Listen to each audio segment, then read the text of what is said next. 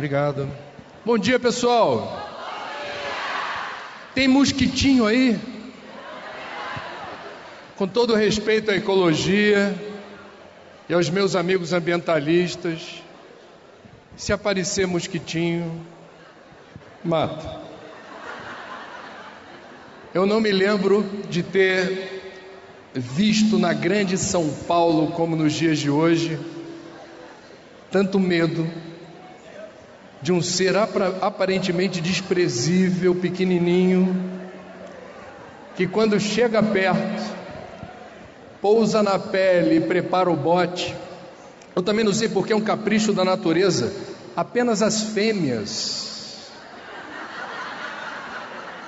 cometem a imprudência de disseminar uma doença terrível, como a dengue.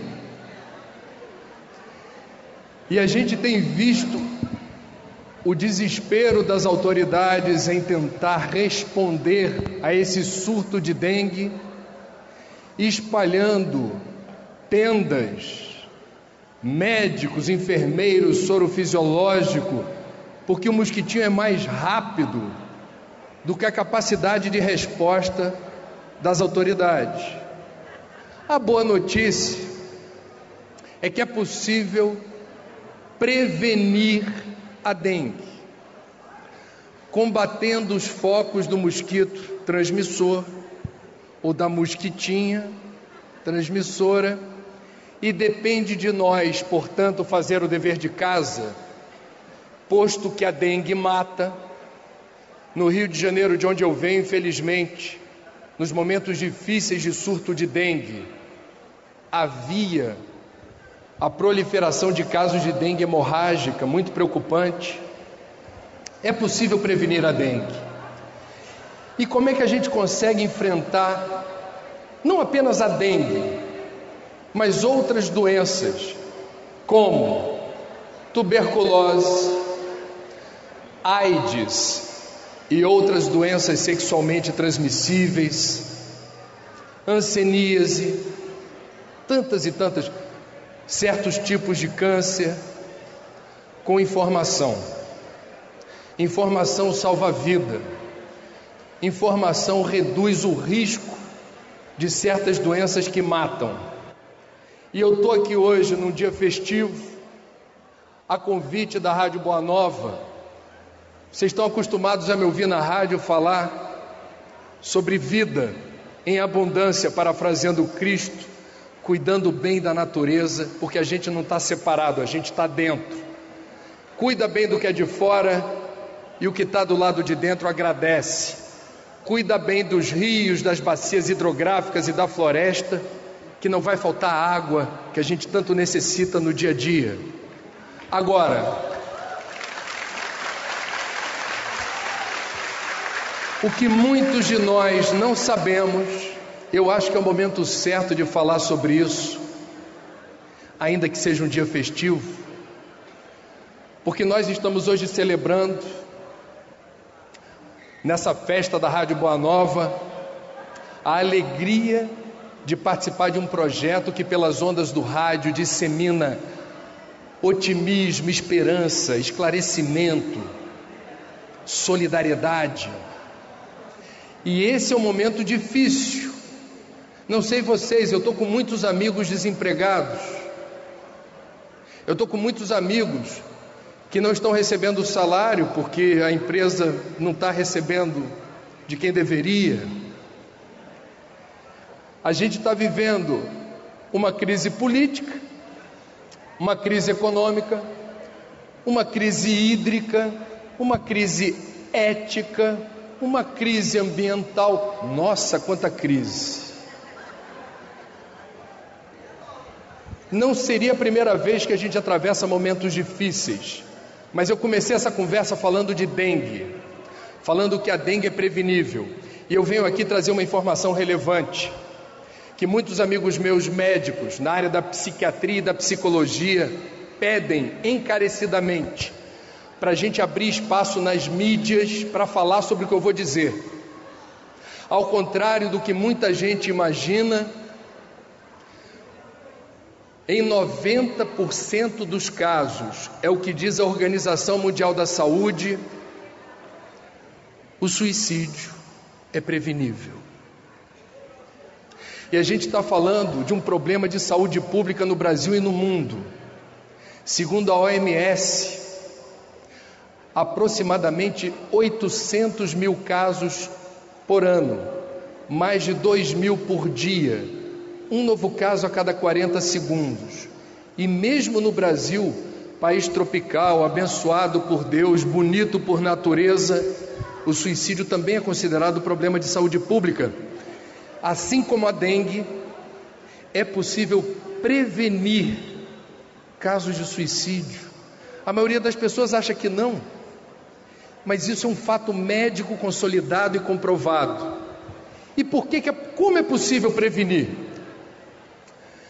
Em 90% dos casos, o suicídio tem uma intercorrência com patologias de ordem mental diagnosticáveis e tratáveis, principalmente depressão. Eu conheço muita gente, jornalista tem que conhecer muita gente. Tem muita gente que eu conheço que está ou já atravessou episódios de depressão. E a gente não fala muito disso nas mídias, a gente não fala muito disso nos jornais, é um assunto que fica debaixo do tapete. Se é assim com depressão, imagina com suicídio. Parece que esse problema não existe, está fora do radar. Ninguém fala, ninguém comenta, está tudo muito bom, está tudo muito bem a ditadura dos valores morais da sociedade hoje. A gente tem que estar sempre feliz, com o riso estampado na boca, com a aparência de jovem, sem barriga, pronto para tudo. Se você não se enquadra no perfil jovem, bonito, forte, sem barriga, com cabelo, e haja tintura, a tendência é você se sentir fora. É a sensação de não pertencimento. E eu estou fora do que interessa, eu estou fora do que é valorizado como certo. Eu sou estranho. E as pessoas sofrem por isso. A gente precisa falar sobre isso. Beleza mais importante e mais no campo da sedução, a beleza mais sedutora é aquela que vem de dentro. Você olha para a pessoa, diz assim: Nossa, tem algo ali que me encanta. Tem uma energia que essa pessoa emana que me tocou, porque ela está bem resolvida por dentro, ela não está presa a estereótipos, ela não é prisioneira desses valores mundanos que enquadram você se você é alguém com a aparência do sucesso ou alguém que não tem essa aparência. São muitos os motivos que levam à depressão. E hoje, no século 21, a gente pode dizer: se existe um século para a gente ter depressão em sucessivas encarnações, que seja no século 21, porque nunca houve um arsenal tão poderoso para enfrentar esse problema quanto hoje. Os médicos começam, não, não todos, mas eles são treinados para, numa anamnese, conversando com o paciente, tentar entender se o que tem ali é moleza, preguiça, verme ou depressão.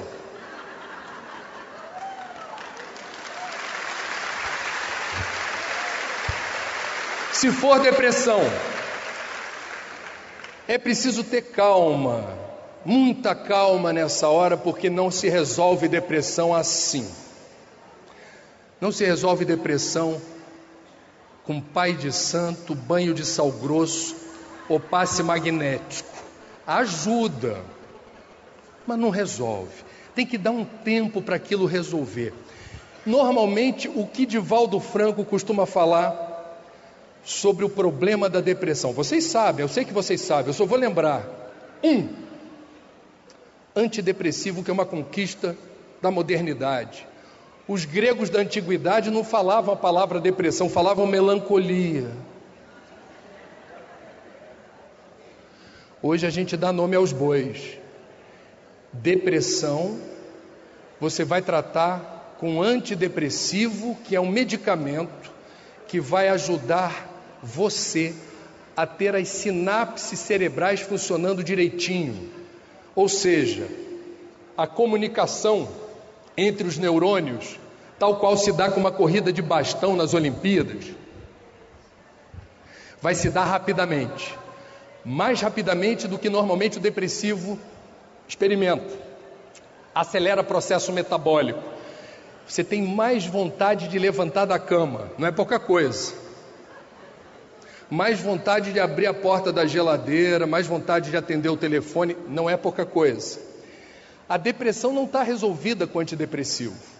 O antidepressivo dá o combustível para você, opa, responder. Nosso querido Divaldo lembra: além do antidepressivo, uma assistência psicológica. Não sei quantos aqui, posso fazer uma pergunta? Vou fazer uma pergunta aqui, Instituto Data Trigueiro, hein? Vou pedir para levantar o braço, eu já estou levantando o meu, que é o meu caso. Quantos aqui já tiveram a oportunidade, para não dizer o privilégio, de ter alguma vez na vida apoio psicológico? a menor parte da plateia. Eu vou fazer 50 anos, eu sou do tempo que você dizia, está indo para onde? Para o psicólogo, a pessoa. Coitado, ele aparentava ser uma pessoa normal. Hoje em dia a gente sabe, você não precisa estar em crise para procurar esse tipo de ajuda. O bom psicólogo é aquele que sabe ouvir. Num mundo que as pessoas não têm tempo para ouvir. E tem um conhecimento que ajuda você a descobrir quem você é, sem te dar de bandeja. Você que vai descobrir. Ele vai interagir com você, vai fazer perguntas. Como era na infância? Sua relação com seu pai, sua mãe, com os amiguinhos da escola e da rua, como no território da sexualidade você foi construindo sua, suas relações, etc, etc. Isso ajuda a gente a descobrir quem nós somos. E isso dá autoconfiança e autoestima. A gente não fica se sentindo refém de nada e de ninguém. Assuma quem você é e seja feliz do jeito que você é. Esse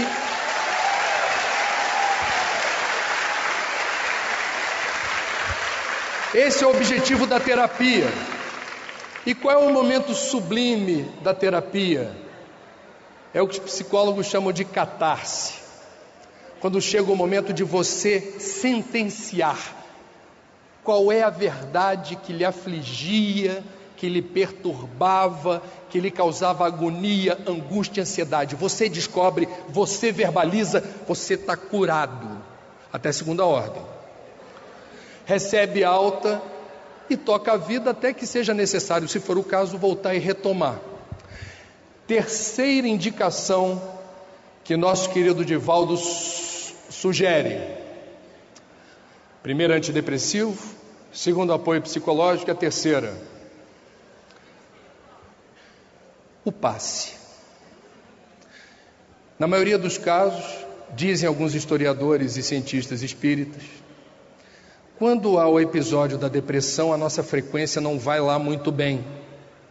Nós estamos vibrando em ondas compatíveis com aquelas que no plano astral atraem quem não está muito feliz da vida também. Junta a fome com a vontade de não comer. Não dá certo. O que faz, o que acontece na hora do passe magnético? essa emissão de fluidos terapêuticos que vão imantar a nossa psicosfera de luz, se contrapondo a uma aura sombria, opaca, que não nos interessa. E aí nós temos, portanto, numa resolução sistêmica, o tratamento em três frentes, combatendo o que o próprio Divaldo diz ser uma epidemia A dengue em São Paulo, na Grande São Paulo, não é uma epidemia, foi o que você ouviu no rádio ontem. Ainda, e não deve alcançar status de epidemia. Mas a depressão é. E a depressão não tem mosquitinho picando, não. Segundo Joana de Ângeles, a depressão tem origem em nosso passado espiritual. É uma sementinha que pode eclodir, pode brotar ou não, depende das escolhas que fazemos nessa vida. E se as escolhas não forem em favor do nosso equilíbrio, da nossa paz e da nossa harmonia, essa semente germina e começa a se manifestar, atrapalhando o nosso equilíbrio, serenidade, capacidade de centralizar o pensamento e ter o comando absoluto das ações na direção da saúde. Precisamos ter redes de cuidado, precisamos abrir a boca e falar. Acho que você precisa de ajuda, e se for você, acho que está na hora de procurar ajuda. Não sei quantos aqui viram a cerimônia de entrega do Oscar transmitida ao vivo para mais de 200 países esse ano. Houve um episódio sem precedentes. Duas das pessoas que receberam o Oscar, na hora de agradecer, como eu estou aqui com o microfone no palco, falaram sobre assuntos considerados tabu pela sociedade.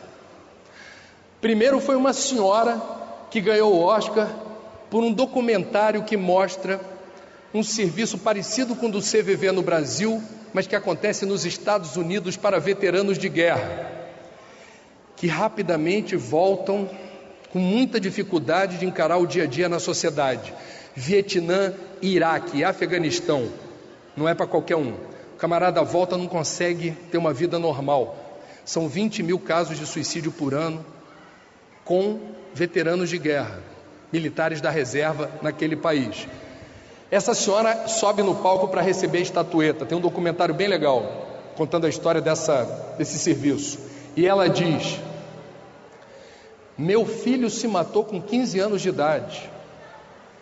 E eu estou aqui para dizer para o mundo que esse tipo de assunto não é para ficar escondido. Não é normal uma criança, um adolescente de 15 anos, subtrair a própria vida. A gente tem que falar sobre isso. Por que, que uma criança, um adolescente de 15 anos resolve dar esse destino tão violento? Nem sabe ainda o que é a vida e determina o fim da existência. Aqui, não lá. Ela sobe, abre a caixa onde estava guardado esse segredo e diz: Não podemos esconder esse problema debaixo do tapete é preciso falar sobre suicídio. Sai do palco aplaudido, o povo meio, nossa, que coragem dessa mulher falar sobre isso. 15 minutos depois, duas ou três categorias depois, sobe no palco um rapaz de 26 anos, vencedor do Oscar na categoria roteiro original, e diz: Eu já tentei me matar na juventude. Olha que cerimônia do Oscar incrível. Diz ele: Eu já tentei me matar na juventude porque eu me sentia freak, que é a expressão que eles usam para esquisito. Não tinha a sensação de pertencimento, mas eu me mantive firme e cheguei aqui hoje para dizer para todas as pessoas que se sentem freak, sem sensação de pertencimento, que permaneçam firmes e um dia digam para os outros o que eu estou dizendo para vocês. Foi o que ele disse.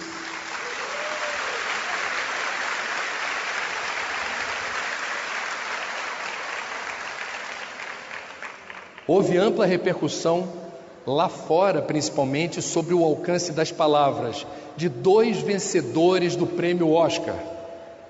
No ano passado, o assunto mais procurado no Google, ferramenta de busca na internet, foi o suicídio do Robin Williams. Esse assunto saiu do armário. Eu podia estar falando de meio ambiente aqui com vocês hoje, está falando da crise da água, está falando da briga dos ciclistas em São Paulo, está falando da nova regra da sacola plástica. Tem muito assunto para falar de meio ambiente. Eu me especializei, fui procurar uma formação fora do jornalismo, uma pós-graduação em gestão ambiental para falar menos besteira sobre assuntos da sustentabilidade e aprendi, portanto, como jornalista e cidadão, a me posicionar com clareza contra o ecocídio. O risco de nós, seres humanos, espécie líder, topo da cadeia evolutiva, feito à imagem e semelhança de Deus, destruirmos com o apetite que a gente está destruindo os rios, os solos, a qualidade do ar e elementos fundamentais à vida. Ecocídio é quando a espécie líder, sabendo dos riscos que corre, quando faz as escolhas erradas, ainda assim não se corrige, não corrige o rumo e mantém essa entropia, mantém as mesmas escolhas e vai pagar um preço por isso, porque a lei de causa e efeito é implacável. Ecocídio já é assunto do meu trabalho há muito tempo. Hoje eu estou de público me posicionando claramente contra o suicídio, respeitando o livre-arbítrio. Quem escolhe se matar é soberano para fazê-lo. Só tem um problema, e aí o Espiritismo é categórico. Em nenhuma hipótese, em nenhuma circunstância, o autoextermínio representa solução, representa alívio ou melhora da situação.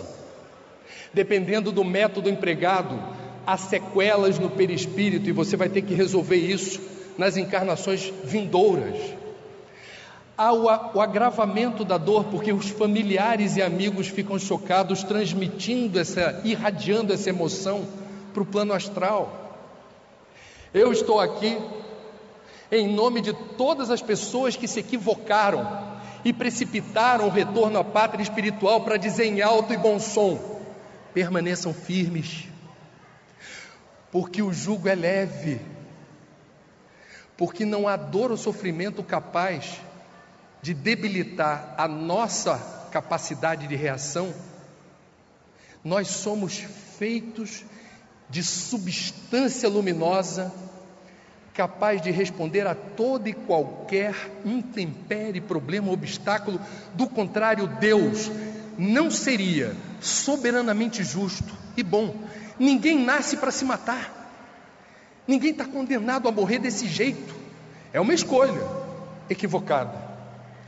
E assim como acontece com a dengue, tuberculose, anseníase, AIDS, é possível prevenir o suicídio. E isso só é algo possível quando a gente não tem medo de falar sobre o assunto. Onde perto de vocês houver alguém que manifeste oralmente, por escrito, o desejo de se matar, não faça pouco caso. Onde perto da gente houver alguém numa situação de flagrante desespero, angústia, ansiedade, é fácil virar o rosto e dizer: é o processo kármico dele. Eu não tenho nada a ver com isso. Difícil é a gente se posicionar e mesmo diante de um estranho, perguntar: Desculpa, eu não te conheço. Há algo que eu possa fazer? É possível te ajudar de alguma forma? Não parece, mas a literatura espírita é farta de situações onde uma pergunta dessa dirigida por um estranho quebra o assédio das sombras, quebra a sintonia estabelecida entre quem sofre e quem quer fazer sofrer dada a surpresa. Nossa, como assim? É como despertar. Podemos fazer mais e melhor em favor da vida.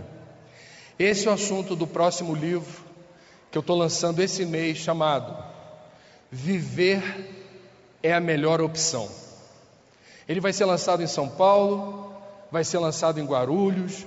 A gente vai ter oportunidade de trocar bastante sobre as ideias do livro e vejam como é possível falar de suicídio dando gargalhada. Vejam como é possível falar desse assunto sem eu, eu vir de preto. Vocês viram que eu escolhi a dedo. tom sobre tom. Tô branquinho. Brincadeira. Mas eu estou aqui para falar de luz, para falar de vida em abundância e para falar. Quem sintoniza com a Rádio Boa Nova e gosta da conversa da Ana comigo sobre o que é possível fazer contra o ecocídio, estamos juntos numa outra luta, que é aquela contra o suicídio. Nós precisamos juntar forças, assim como hoje se pede para enfrentar a dengue, para que não haja epidemia de depressão, epidemia de desesperança, epidemia de desalento, epidemia de angústia, ansiedade, e haja uma tempestade de luz revertendo processos deletérios que podem provocar a desistência. A gente vai ter ano que vem a Olimpíada no Brasil e tem uma cena que vocês, principalmente aqueles da minha faixa etária, vão se lembrar de uma Olimpíada que houve na década de 70, quando na prova da maratona, que é a prova mais nobre dos Jogos Olímpicos, o estádio estava cheio, mas já tinha cruzado a linha de chegada mais de 200, 300 atletas. O estádio estava ali, o, o público, acompanhando. Quando entra no estádio, vocês vão se lembrar dessa imagem, uma corredora, magrinha, de cabelo louro, me lembro do, da cor do cabelo, não me lembro da nacionalidade. Ela entra no estádio desse jeito. Ela mal conseguia dar um passo e tinha que completar a volta olímpica. Os delegados do Comitê Olímpico Internacional do lado, porque você não pode dar a mão se não desclassifica atleta. E ficavam do lado para ela não se esborrachar no chão se caísse. E ela recusando ajuda, cheia de cãibra, dificuldade, sozinha, atravessando. Parecia a travessia do Oceano Atlântico, aquela volta. O estádio de pé, eu fico até arrepiado quando eu lembro. O estádio de pé aplaudiu intensamente essa atleta vibrando para que ela conseguisse realizar seu sonho. Ela não ia ganhar medalha, ela estava lá atrás. Outros atletas passavam por ela, e ela ali. Cada passo era motivo de uma histeria na arquibancada, e assim foi. Faltavam poucos metros para cruzar a linha de chegada do estádio. Algumas emissoras de televisão interromperam a programação para mostrar aquela imagem histórica dos Jogos Olímpicos quatro, cinco delegados do COI acompanhando. E essa mulher entrou para a história da Olimpíada por ter conseguido cruzar a linha de chegada sozinha, com as próprias forças residuais de uma maratona, e isso teve muito mais repercussão do que quem daquele dia ganhou a medalha de ouro. Ninguém se lembra quem ganhou a medalha de ouro naquele dia. Muitos se lembram dessa atleta. Assim são nossos amigos espirituais. Na hora da dificuldade você sofre, eu sofro, vocês sofrem. E muitos de nós ousamos dizer: fui abandonado. Como é que eu, espírita, voluntário, faço o culto do Evangelho do lar, ajuda o sopão da não sei quem, ajuda não sei o que. Como é que eu estou sofrendo desse jeito? Seus guias e mentores estão do lado, como o pessoal do Comitê Olímpico. Segue, anda, completa a tua prova. Porque quando você for um completista, que é a expressão que André Luiz usa, quando você cruzar a linha de chegada, você vai ver o resultado do teu esforço. E você vai ver como todos aqueles que sempre estiveram do teu lado, sempre te intuíram, vibraram positivamente, mandaram todo o estoque de vibração possível para que você, com as próprias forças, cruzasse a linha de chegada. Agora que você cruzou, a vitória é sua. Evolução é um processo individual e intransferível. Ninguém evolui pelo outro assumamos aquilo que nos cabe, os fardos, as dificuldades, os obstáculos, as imperfeições, as limitações, porque são nossas. Graças a Deus. Com elas cruzaremos a linha de chegada.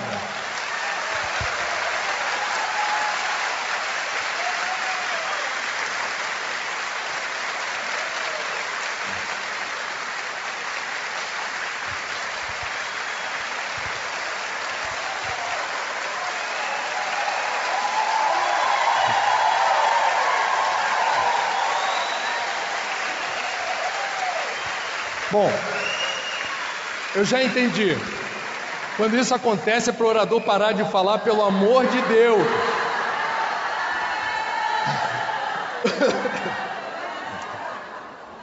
Obrigado pela acolhida. Há uma certa apreensão na abordagem desse assunto. Obrigado.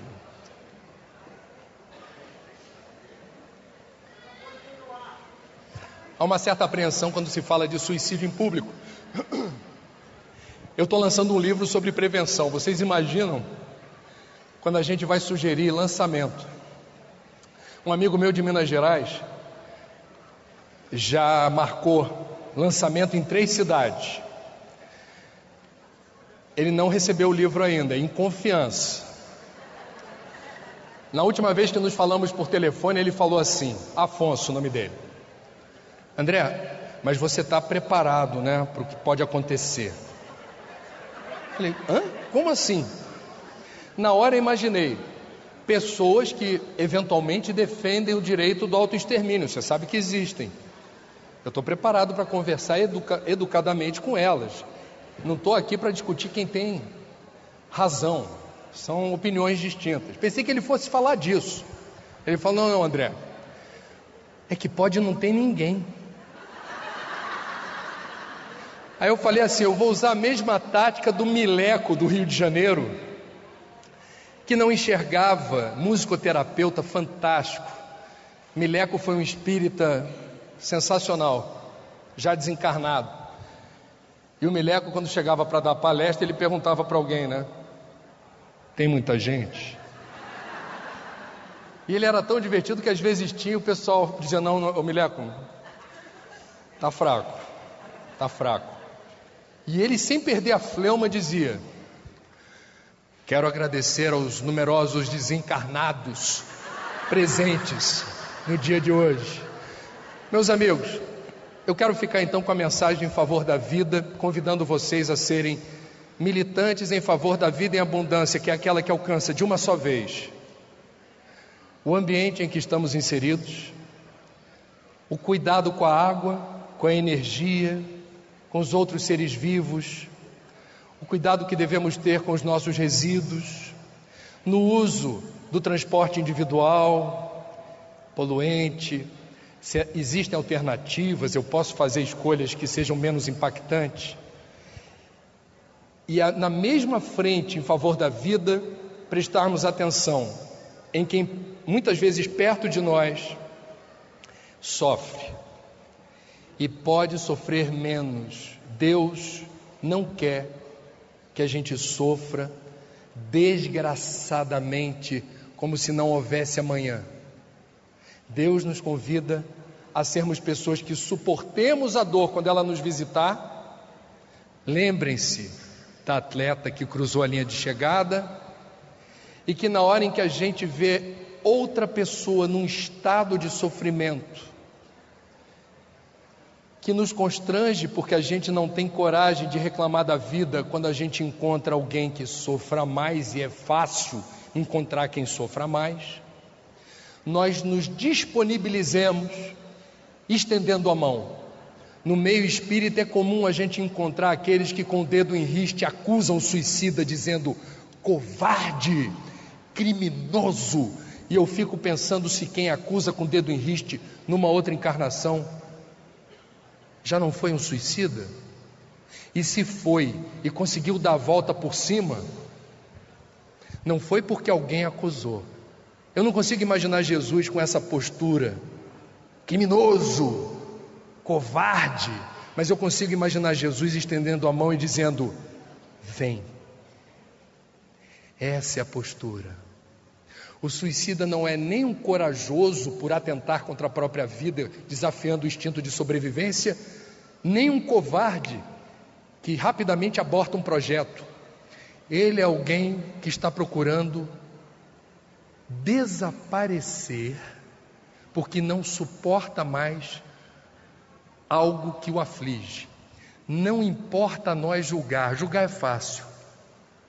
Em centro espírita, quando termina os trabalhos, normalmente a gente lembra na prece final do presidiário, lembra na prece final dos órfãos, dos menores infratores, das pessoas que não têm saúde, das pessoas que estão sem trabalho, das pessoas que estão desesperadas.